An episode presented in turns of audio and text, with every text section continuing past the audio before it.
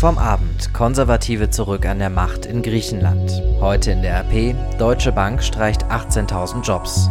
Und das kommt auf uns zu. Fünf Tage Streik von Fridays for Future. Es ist Montag, der 8. Juli 2019. Der Rheinische Post Aufwacher. Der Nachrichtenpodcast am Morgen. Mit Julian Trost. Guten Morgen. Schön, dass ihr den Aufwacher hört. Und vielen Dank, dass ihr schon so zahlreich an unserer Podcast-Umfrage teilgenommen habt. Wir freuen uns aber natürlich über noch mehr Teilnehmer. Geht auch fix so. Zwei, drei Minuten habt ihr euch da durchgeklickt und uns geholfen, unsere Podcasts für euch besser zu machen. rp-online.de slash Podcastumfrage. Jetzt zu den Nachrichten vom Sonntag. Malta hat 65 Menschen aufgenommen, die vom deutschen Rettungsschiff Alan Kurdi im Mittelmeer gerettet worden sind. Drei von ihnen waren im kritischen Zustand und waren schon per Hubschrauber ausgeflogen worden. Die anderen hat ein maltesisches Patrouillenboot übernommen. Die Alan Kurdi war tagelang auf Irrfahrt auf dem Mittelmeer gewesen. Italien wollte die Flüchtlinge nicht aufnehmen, Malta hatte sich auch erst gesperrt.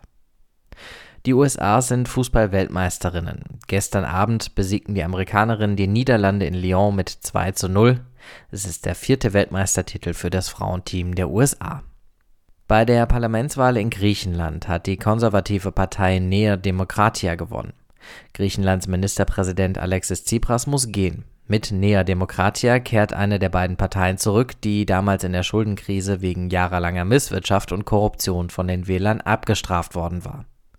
Takis Zaphos berichtet für die deutsche Presseagentur aus Athen. Taki, Tsipras wurde ja damals gewählt, um eben diese Parteien abzulösen. Jetzt ist er selbst abgestraft worden. Woran ist er gescheitert? Alle Kommentatoren sind sich heute Morgen einig. Tsipras hat zu sehr mit Steuern die Mittelklasse belastet und die hat sich von ihm abgewendet und ist rüber zu den Konservativen gegangen. Er hat nicht alles falsch gemacht, er hat aber bei seiner Rede nach der Wahlniederlage es offen gesagt. Wir haben uns hauptsächlich damit beschäftigt, das Land zu retten und dafür manche Probleme nicht gesehen, die die Menschen beschäftigt haben.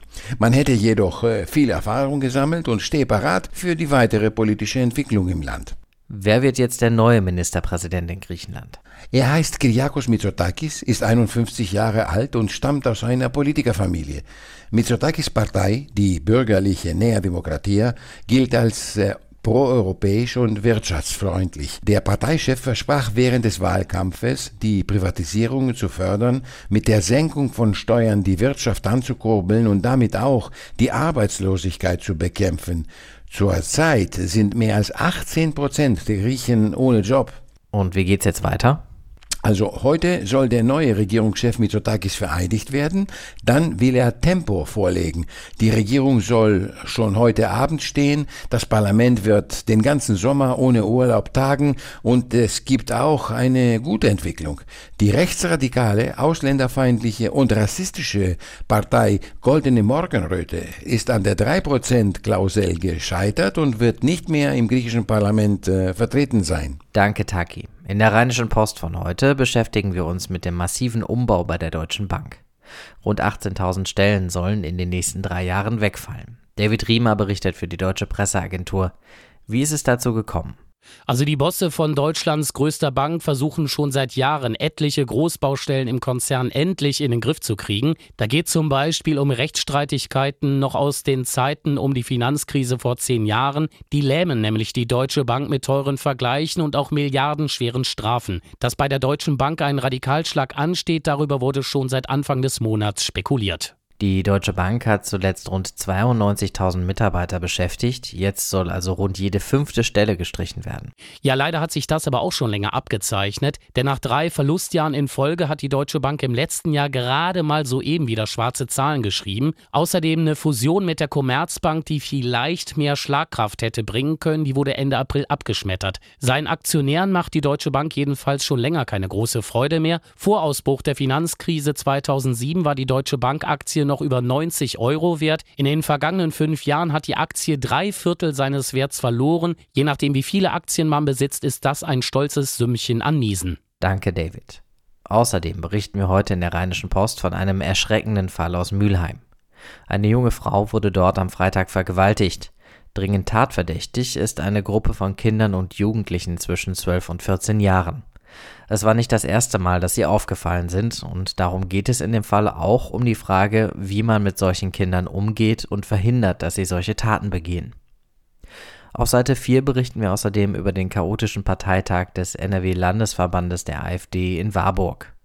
Der wurde am Wochenende nämlich abgebrochen. Die AfD in NRW wollte eigentlich einen Neuanfang ohne den extrem rechten Flügel, dafür gab es aber keine Mehrheit. Schauen wir auf den Tag heute. Die Bewegung Fridays for Future startet am Morgen eine fünf Tage Nonstop-Demo in Köln. Am Freitag soll es dann eine große Abschlusskundgebung geben.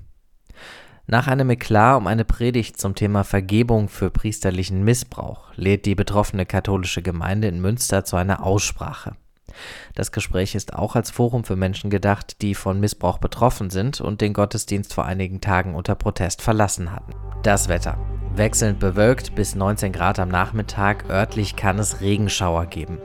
Das war der Aufwacher für den Montag heute. Ich bin Julian Trost. Wir hören uns morgen früh wieder, wenn ihr mögt. Bis dahin habt einen guten Start in die Woche. Tschüss. Mehr bei uns im Netz www.rp-online.de